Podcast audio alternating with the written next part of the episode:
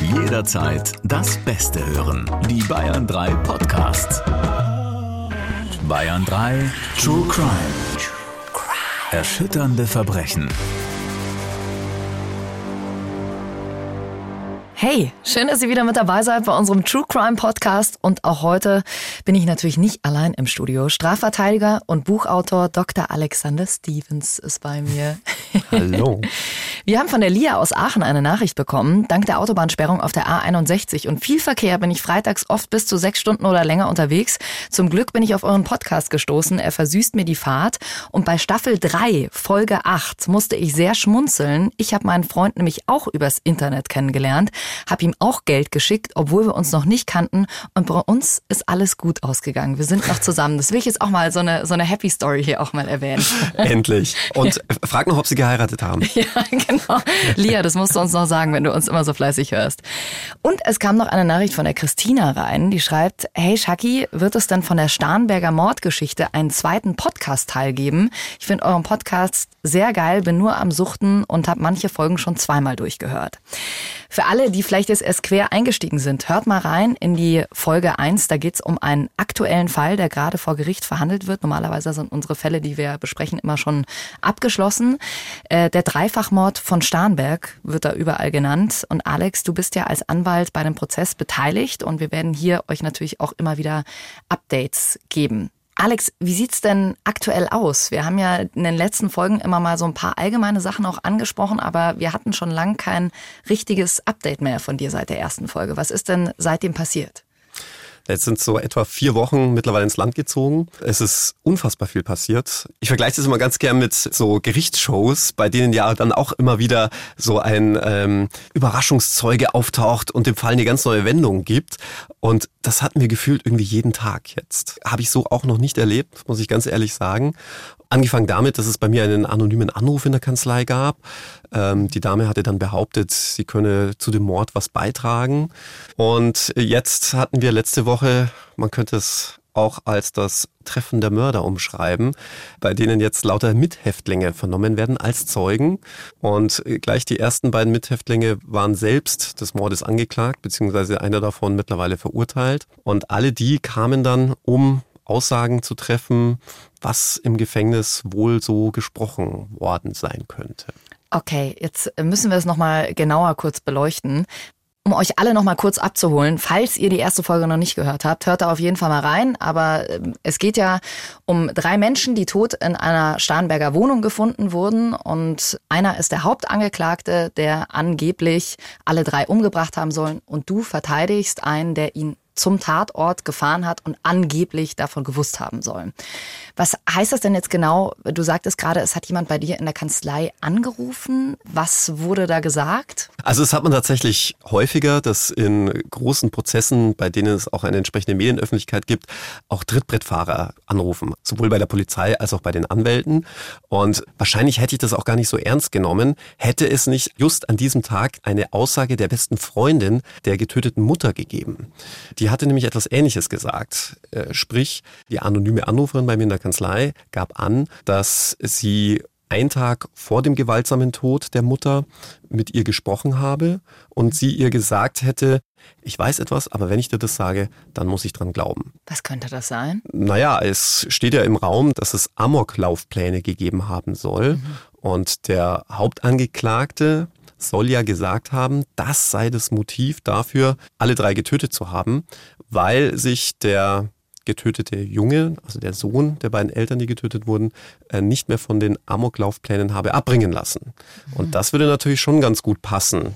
Also nur als Theorie. Wie ist das denn bei solchen Anrufen? Werden die dann mit aufgezeichnet, alle, die bei euch äh, in der Kanzlei anrufen? Oder ist das dann überhaupt ein Beweis? Es ist ein Beweis natürlich, weil wir ja dann als Zeugen in Betracht kommen, die, die den Anruf entgegengenommen hat, in dem Fall meine Sekretärin. Ähm, aufgenommen werden die Anrufe in unserer Kanzlei nicht. Das würde ja auch der ganzen Schweigepflicht widersprechen, die wir als Anwälte haben. Aber ähm, wir haben das natürlich dann an die Polizei weitergeleitet. Die Polizei hat dann Ermittlungen getätigt und auch diese anonyme Anruferin auswendig gemacht. Könnten dann auch manche bösen Zungen vielleicht sagen, naja, okay, das spielt jetzt vielleicht im Stevens äh, bei seiner Verteidigung irgendwie gut rein. Das äh, hat er sich mit seiner Sekretärin nur ausgedacht. Sehr, sehr böse, sehr böse Zungen. Ich würde ja darauf spontan antworten, wer es nötig hat, so zu verteidigen, der hat wahrscheinlich seinen Job dann verfehlt. Ich weiß, dass es überall schwarze Schafe gibt, natürlich auch bei den Anwälten, aber die gibt es auch genauso bei Staatsanwälten und Richtern. Nein, ich bin Organ der Rechtspflege, das heißt, ich bin, was Glaubwürdigkeit und Glaubhaftigkeit meiner Aussagen angeht, äh, genauso wie ein, ein Richter oder Staatsanwalt gestellt. Ja, wir können ja zum Beispiel auch Dinge anwaltlich versichern, das hat dann viel mehr Wert, als wenn es jetzt der Otto Normalbürger machen würde. Ah, Mhm. Okay. Weil man eben so eine exponierte Stellung hat als Anwalt. Und um deine Frage zu beantworten, ich würde sowas niemals machen. Schon aus welchem Grund? Ich habe ja davon gar nichts. Ja, also warum soll ich meinen Kopf für jemanden anderen hinhalten? Auf gut Deutsch, da kann er froh sein, dass ich ihn verteidige. Also es muss jetzt nicht sein, dass ich dann auch noch Straftaten für ihn begehe. Ja. Und zum anderen wäre das meines Erachtens jetzt nicht unbedingt die beste Verteidigungsstrategie. Ich muss natürlich an der Stelle auch sagen, ähm, dass es hier keine neutrale Gerichtsberichterstattung ist, ist mir immer nur wichtig, weil du natürlich einen Part verteidigst. Ähm, du hattest jetzt gerade noch das Mördertreffen äh, angerissen. Hol uns da noch mal kurz ins Boot. Ja, das war auch eine sehr ungewöhnliche Situation. Ähm, es wurden jetzt acht Mithäftlinge der Angeklagten geladen. Das ist übrigens nicht unüblich, denn ganz häufig sprechen ja die mhm. Häftlinge untereinander und können sich da natürlich auch verplappern. Und letzte Woche gab es eben dieses große Treffen der Mörder, wie es eine Boulevardzeitung umschrieben hat. Denn was wir vorher nicht wussten, war, wegen was diese Mithäftlinge einsetzen. Mhm. Und die ersten beiden Mithäftlinge, die kamen, waren selbst wegen Mordes angeklagt, einer sogar schon wegen Mordes verurteilt worden. Und da gab es auch sogar gewisse Konkurrenzen. Ähm, der erste Mithäftling, der vernommen wurde, war der sogenannte Bubi-Killer, der vor zwei Jahren auch eine ganze Familie auslöschen wollte und dabei ähm, die Schwester seiner Ex-Freundin bestialisch umgebracht hatte, den Hund umgebracht hatte und Bruder und Mutter versucht hatte zu töten. Hm. Und äh, was ist dann rausgekommen am Ende? Also am Ende rumgekommen sind sehr, sehr viele Versionen. Die Amoklauf-These steht wieder hoch im Kurs, dass dieser ganze Dreifachmord deswegen begangen wurde, um einen Amoklauf zu verhindern, beziehungsweise weil der Getötete an dem Amoklauf nicht mehr teilnehmen wollte. Also es gibt da wirklich verschiedene Versionen. Ähm, es gab auch die Version, dass der Hauptangeklagte in Wirklichkeit ein Auftragskiller sei. Dann stand plötzlich im Raum, dass das Ganze nur ein Versehen gewesen sei, dass die Falschen umgebracht worden seien. Also wir haben jetzt mittlerweile sehr, sehr viele Geschichten und Versionen. Und wie glaubwürdig sind die? Ja, das ist, man könnte natürlich sagen, ähm, einem verurteilten Mörder glaube ich erstmal gar nichts, aber so pauschal kann man das nicht machen. Da kommt es natürlich insbesondere darauf an, wie widerspruchsfrei wird diese Aussage vorgetragen, wie plausibel ist das Ganze, wie detailreich ist es oder detailarm. Findet er auch immer wieder, wenn man ihn unterbricht, du kennst das aus unserem Podcast Aussage gegen Aussage, ja, findet er dann immer zum roten Faden zurück. All das sind so Indizien, die für eine glaubhafte Aussage sprechen können oder eben auch nicht. Wie sieht's eigentlich mit Lügendetektoren aus? Ja, die sind in Deutschland nicht zugelassen, zumindest im Strafprozess nicht. Da streitet man aber wieder. Ja, der Bundesgerichtshof hatte das zuletzt 2006 entschieden und gesagt, naja, der Stand der Technik reiche ihm auf gut Deutsch nicht aus. Da müsse noch mehr passieren. Es ist mittlerweile auch mehr passiert und ich würde auch gar nicht mehr ausschließen wollen, dass es in naher Zukunft tatsächlich wieder ein Thema sein wird. Okay. Also wir gucken immer wieder auf den Dreifachmord von Starnberg, bei dem du ja direkt mit dabei bist als Strafverteidiger. Abonniert unseren Podcast, dann seid ihr auch immer up-to-date, wenn eine neue Folge rauskommt. Aber drumherum gibt's natürlich wie in den letzten drei Staffeln noch mehr spannende Fälle mit ganz vielen, oh nein, das kann doch nicht passiert sein, Momenten. Das Besondere, sie sind ja alle wirklich tatsächlich so passiert. Und mich berühren alle Fälle in irgendeiner Art, aber dieser heutige Fall, oh, der hat mich schon mitgenommen, als ich den das erste Mal gehört habe. Ging's dir da auch so? Ist das noch ein Fall, über den du öfter mal nachdenkst? Also in Vorbereitung auf die heutige Sendung muss ich sagen, hat er mich schon nochmal richtig geflasht. Also nochmal wirklich richtig mitgenommen.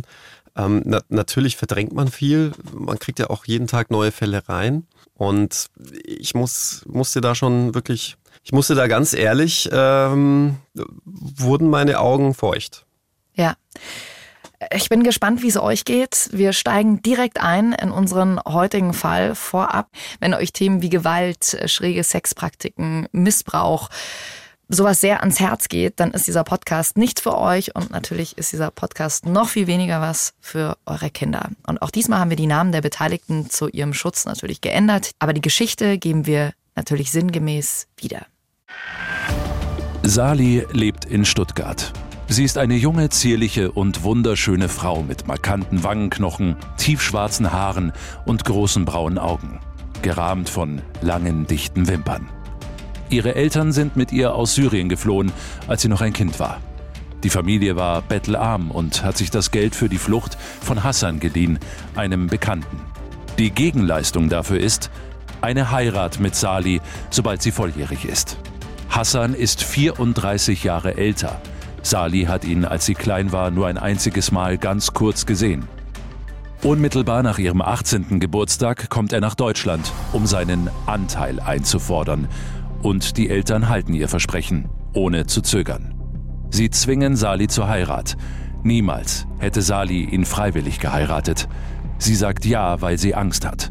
Angst vor Hassan, vor ihren Eltern, Angst, die Familienehre zu beschmutzen.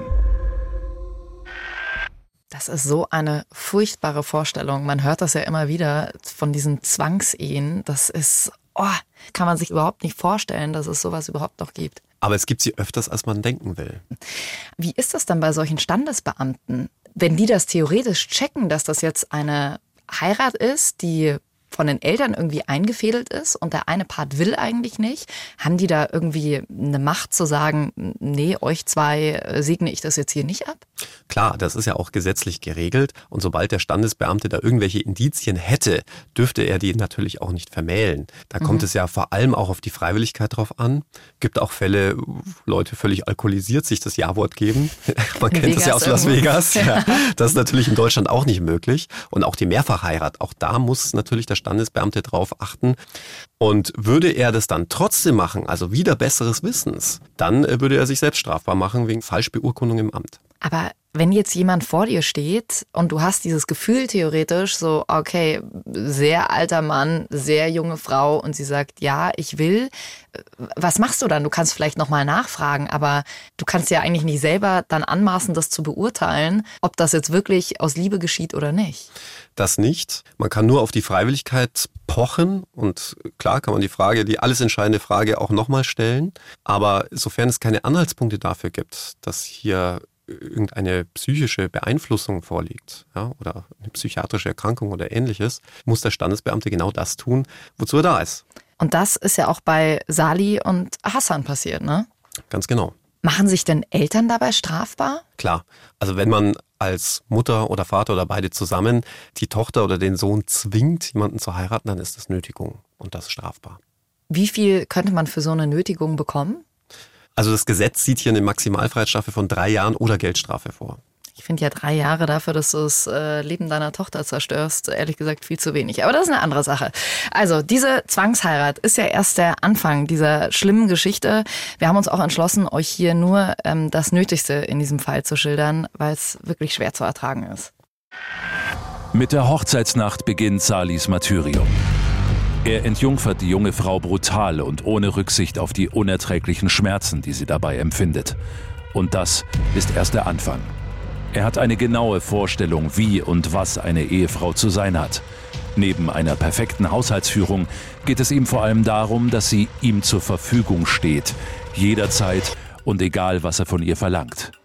Er fordert von ihr grob und rücksichtslos oralen, vaginalen oder analen Verkehr ein, oft auch alles hintereinander, teils mehrmals. Salis schmaler Körper hält nicht lange durch. Sie bekommt innere Blutungen, Stuhlinkontinenz, Durchfall, ausgelöst durch den gewaltsamen Analverkehr. Immer wieder muss sie sich beim Oralverkehr erbrechen, aber Hassan hat kein Erbarmen. Er rastet aus, drückt ihr Gesicht in ihr Erbrochenes und bestraft seine Frau mit Schlägen. Und er wirft ihr vor, einer Ehe mit ihm nicht würdig zu sein. Sie sei nicht stubenrein, würde seine sexuellen Wünsche nicht befriedigen und sich nicht genügend bemühen.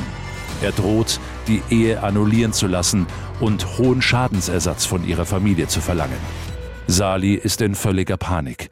Sie glaubt ihm und fürchtet die große Schande für ihre Familie, wenn Hassan sich von ihr trennt.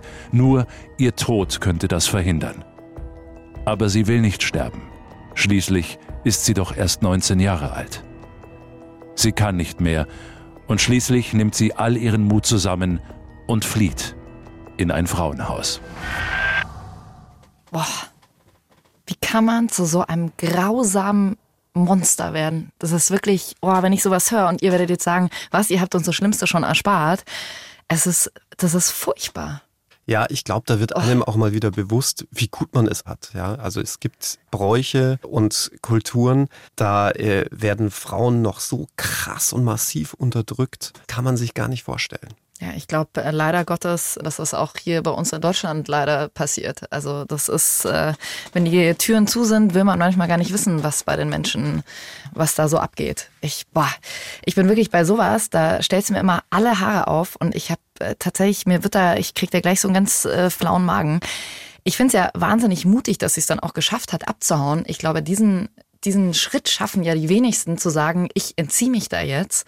Und ähm, Sali ist ja dann mit einer Dolmetscherin zu dir in die Kanzlei gekommen. Wie hast du dich damals gefühlt? Was war das damals für ein Aufeinandertreffen? Hat sie dir da gleich alles erzählt? Ja, man kommt schon relativ schnell zur Sache. Ähm, man muss das Ganze ja dann auch juristisch einordnen können. Das heißt, ähm, der Mandant muss dir wirklich minutiös alles erzählen, was er dann auch später zum Beispiel bei der Polizei erzählen würde.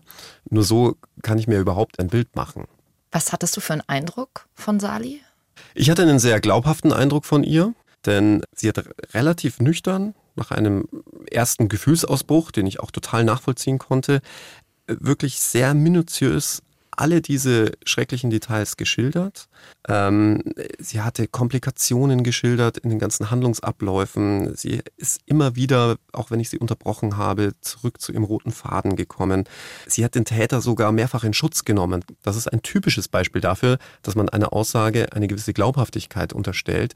Denn welcher Lügner würde denn anfangen, die Schuld erstmal bei sich selbst zu suchen? Mhm. Ja, das ist die Frage, ja. die man sich dann im Umkehrschluss stellen muss. Und ich hatte persönlich keine Zweifel daran, dass das, was Sali mir da erzählte, auch stimmte. Du hast vorhin gesagt, sie hat das recht nüchtern geschildert. Ist das eine normale Reaktion? Vielleicht war da schon so eine Schutzhülle, die sie vielleicht aufgebaut hat? Bestimmt. Also so fast emotionslos, wie sie es dann auch geschildert hat, habe ich den Eindruck gewonnen, dass das für sie Alltag gewesen sein muss. Und mir ist dann auch noch aufgefallen, dass selbst die Dolmetscherin sich immer mal wieder die Tränen aus den Augen wischen musste. Oh. Schrecklich, schrecklich. Also zu dem Zeitpunkt war auf jeden Fall klar, Sali wurde eindeutig zwangsverheiratet, sie wurde schwer misshandelt. Am nächsten Tag gab es dann eine polizeiliche Vernehmung und da gab es eine Wendung, die dich ziemlich aus dem Nichts getroffen hat. Das kann man so sagen. Ich hatte mich sogar noch sehr darum bemüht, dass wir diese polizeiliche Vernehmung sehr bald hinbekommen. Einfach auch, um Sali den nötigen Schutz einerseits zu geben, aber auch um dieser Sekundärviktimisierung vorzubeugen. Also Sekundärviktimisierung heißt, dadurch, dass Opfer schwerer Straftaten immer wieder über diese Straftat berichten müssen, werden die quasi ein zweites und ein drittes und ein viertes Mal Opfer, weil sie das immer wieder durchleben. Und wenn man das alles sehr zeitnah gestaffelt zusammen macht, dann ist eben diese Sekundärviktimisierung nicht gar so schlimm. Und ähm, ja, und dann sind wir da zu dieser polizeilichen Vernehmung und wie du schon richtig sagst, hat mich da so regelrechter Blitz getroffen. Sie hat nämlich plötzlich gesagt, äh, es wäre überhaupt nichts gewesen. Ne? Wie ausgewechselt. Also ich, ich habe gedacht, ich sitze dann einem anderen Menschen gegenüber. Ja? Mehrfach musste sie sogar von der Kriminalbeamtin zur Wahrheit ermahnt werden, weil Sali von mhm. alledem, was sie mir am Tag davor gesagt hatte, nichts mehr wissen wolle. Es war eine, diesmal eine vereidigte Dolmetscherin anwesend. Äh, in dem Bereich gab es wohl auch nur eine vereidigte Dolmetscherin. Und die hatte dann immer wieder übersetzt, dass äh, Sali den Fragen gar nicht folgen könne, der Kriminalbeamtin, dass sie auch überhaupt nicht wisse, warum sie hier sei. Mit der Polizei wolle sie gar nichts zu tun haben. Sie wolle einfach nur wieder zurück zu ihrem Hassan. Krass. Also als Außenstehende hätte ich sofort dran gedacht, okay, die wurde mit Sicherheit beeinflusst, dass sie jetzt die Klappe hält. Hast du kurz daran gedacht, dass sie vielleicht einfach nicht die Wahrheit gesagt hat? Bei dir in der Kanzlei einen Tag vorher? Klar, auch daran denkt man kurz, wobei, warum sich dann diesen ganzen Aufwand machen Eben. und diese ganze Mühe. Äh, und ich hatte dir ja vorhin gesagt, es gibt da so gewisse Indizien. Wir kennen das aus, aus unserem Podcast Aussage gegen Aussage. Ja? Wenn eine, eine Aussage so elaboriert ist, so detailreich, dass man auch immer wieder zurück zum Handlungsablauf zurückfindet, nach Unterbrechungen, dass man sich nicht in Widersprüche verwickelt, dass man sich auch mal eingesteht, etwas vergessen zu haben, ähm, dass man auch wie wir es ja vorhin schon gesagt haben, den Täter sogar in Schutz nimmt. Das sind ja alles so Faktoren, die ja für eine erlebnisbasierte Aussage sprechen. Und alle diese Faktoren waren bei Sali da, sodass ich eigentlich auch zu dem Schluss kam, entweder sie hat sich anders überlegt, ob der drohenden Konsequenzen familiärer Art oder weil sie ihren Ernährer nicht irgendwie vor den Kopf stoßen will. Das passiert tatsächlich sehr häufig. Wir haben das auch immer wieder, gerade bei häuslicher Gewalt. Und das Schlimme ist, dass wenn eine Ehefrau dann von ihrem Zeugnisverweigerungsrecht Gebrauch macht, das, was sie bei der Polizei gesagt hat, nicht mehr verwendet werden darf. Das unterliegt dann einem absoluten Verwertungsverbot und dann kann man auch nichts mehr machen. Da kannst du dich auch auf den Kopf stellen als Polizist oder Staatsanwalt. Diese Aussage darf nicht mehr verwertet werden. Du darfst sie nicht mehr verwerten? Also sie könnte nicht nochmal danach kommen und sagen, es war doch so? Sali schon, aber man könnte jetzt nicht sagen, boah, ich glaube, dass die erste Aussage von Sali die richtige war und deswegen klage ich Hassan an, weil immerhin hat sie ja mal so eine Aussage gemacht. Nein, das geht dann nicht, denn sobald sie die Aussage verweigert, schlägt das durch auf jegliche Aussage, die sie schon gemacht hat. Furchtbar, diese Abhängigkeit, dass jemand schafft, dich so unter Druck zu setzen und dich so zu manipulieren, dass du, dass du am Ende wieder zu ihm zurückgehst. Das ist, oh. Wenn ihr vielleicht selber von häuslicher Gewalt betroffen seid oder jemanden kennt oder manchmal ist das ja auch so, dass man bei den Nachbarn lautes Geschrei hört, dann geht auf die Menschen zu und guckt vor allem unten bei uns in den Show Notes. Da haben wir euch alle Telefonnummern reingepackt. Es gibt da Menschen, die euch helfen können und ja, für euch in diesem Moment da sind. Das Schlimmste, was man machen kann, ist, sich weiter in diese Abhängigkeit zu begeben. Alex, für dich war ja dann diese Vernehmung erstmal durch, oder? Sali hat plötzlich gesagt, sie, sie weiß von nichts und ihr seid unverrichteter Dinge nach Hause gegangen. Genau. All das, was Sali mir in der Kanzlei gesagt hatte am Tag zuvor, wäre nicht verwertbar, weil sie ja jetzt nichts mehr sagen will zu der Sache. Und mich kann man als Zeugen nicht befragen, weil ich ja der anwaltlichen Schweigepflicht unterliege. Das heißt, die Polizei und auch die Staatsanwaltschaft, die können nichts mehr unternehmen, denen sind die Hände gebunden. Was ist mit der Dolmetscherin, die dabei war? Die Dolmetscherin unterliegt natürlich denselben Vorgaben, denn das würde ja letztlich dieses Zeugnisverweigerungsrecht total aushebeln, wenn man dann über Dritte das quasi wieder einführen könnte. Deswegen kann man weder Kriminalbeamte noch Dolmetscher noch Sachverständige dann dazu vernehmen. Es gibt eine große Ausnahme, nämlich wenn ein Ermittlungsrichter mit anwesend war, also wenn es eine ermittlungsrichterliche Vernehmung war. Deswegen ist man seit einiger Zeit auch immer sehr bemüht, wenn es um Themen von häuslicher Gewalt geht oder Gewaltdelikte, bei denen möglicherweise ein Zeugnisverweigerungsrecht im Raum steht, also bei Verlobten, Ehegatten mhm. und ähnlichem, dass man dann sofort den Ermittlungsrichter einschaltet, weil den dürfte man tatsächlich dann als Zeugen vom Hörensagen vernehmen. Also wenn der gleich von Anfang an mit dabei ist, dann ist es schwerer danach zurückzutreten von seiner Aussage. Genau. Das ist vielleicht auch ganz interessant. Man hört ja ganz oft, ah, ich habe Anzeige erstattet und jetzt habe ich die Anzeige zurückgenommen. Man kann eine Anzeige nicht zurücknehmen, denn der Staat ist verpflichtet, jeder Straftat nachzugehen. Nur in dem Fall hört sich das so ein bisschen danach an, als könnte man eine Anzeige zurücknehmen. Aber letztlich ist es das bloße Berufen auf ein Aussageverweigerungsrecht und der damit verbundenen Folge, dass dann nichts verwertet werden darf, was man jemals gesagt hat. Und wenn man dann nichts hat, ja, also wo kein Kläger, da kein Richter. Ja. Aber Alex, du hast ja letzten Endes nach dieser Vernehmung dann doch nochmal von Sali gehört. Ja, sehr überraschenderweise. Ähm, eine Frau aus dem Frauenhaus, in dem Sali gewohnt hatte, hatte mir einen Brief übergeben. Und das hier war der Brief von Sali an dich. Lieber Herr Stevens, es tut mir leid, Ihnen so viele Umstände bereitet zu haben. Alles, was ich Ihnen erzählt habe, ist wahr. Auch bei der Polizei wollte ich das, was ich Ihnen erzählt habe, aussagen, aber die Dolmetscherin dort sagte mir, dass Worte wie Sex und Vergewaltigung von einer gläubigen Frau nicht in den Mund genommen werden dürfen. Solche Worte würden auch meinen Mann und unsere Familie entehren. Sie sagte auch, keine Frau darf den eigenen Ehemann anzeigen. Ich wusste nicht, was ich tun sollte, Herr Stevens. Denn ich denke, sie hat recht. Ich hätte meinem Mann und meiner Familie nie diese Schande machen dürfen. Bitte verzeihen Sie mir. Sie waren sehr gut zu mir. Sali. Boah, und das war leider noch nicht alles. Darunter stand noch etwas hinzugefügt von der Mitarbeiterin des Frauenhauses, die dir den Brief auch übergeben hat. Leider muss ich Ihnen auch mitteilen, dass Sali letzte Woche verstorben ist. Die Polizei geht von Selbstmord aus. Also ich berührt mich immer noch sehr und ähm, hat mich auch damals sehr mitgenommen. Tut es auch jetzt wieder, muss ich ehrlich sagen. Ähm, man hat es hin und wieder, auch als Anwalt, dass Mandanten sich das Leben nehmen. Mhm. Meistens sind es Angeklagte oder Beschuldigte, die einfach Angst vor dem Ausgang des Strafprozesses haben oder weil sie mit ihrer Schuld nicht umgehen können. Aber der Fall ist halt nochmal eine ganz andere Nummer, weil hier offensichtlich ähm, ein unschuldiges Opfer den Weg des Freitods gewählt hat, wenn es überhaupt ein Freitod war, auch das weiß ich ja gar nicht, ähm, um möglichen weiteren Qualen zu entgehen. Und da stellt man sich natürlich schon die Frage, hätte man irgendwas machen können? Ja? Hätte man irgendwie bei dieser polizeilichen Vernehmung anders auf sie einwirken müssen? Hätte ich da einfach mal laut werden müssen? Hätte ich da auf den Tisch hauen sollen und sagen, jetzt mhm. sag die Wahrheit, sag wie es ist, ja.